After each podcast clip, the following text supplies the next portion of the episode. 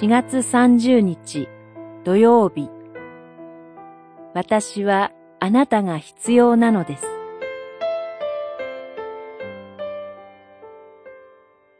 マルコによる福音書11章主がお入り用なのです。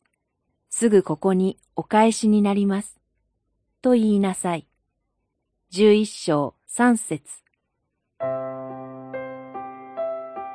主イエスのご生涯で最も大事な十字架を目指すため、エルサレムへと向かわれる時です。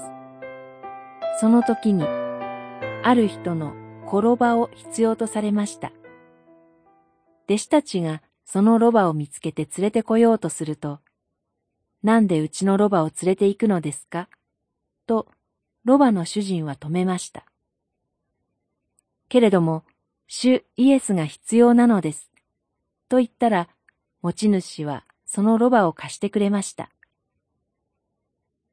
主イエスは今、私たち一人一人に I need you とおっしゃっておられます。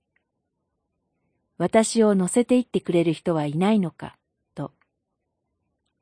あなたが必要なのだ、と言っておられます。自分は何もできないと思っている人はいませんか？自分にはそんな力はないと思っている人はいませんか？けれども、主イエスはそういう何もできない人、初心者、未経験の人を求めているのです。経験を積んだ大人のロバよりも未熟なロバの方を必要としているのです。そして大事なことは、あれができる、これができるではなく、主よ、私はここにおります。何もできない私ですが、どうぞあなたが用いてください。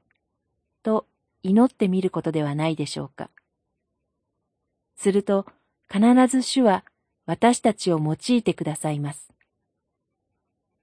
主が必要とされる働きがあなたには必ずあるのです。祈り。主イエスよ、この私を用いてください。あなたの御用のために、私は今ここにいます。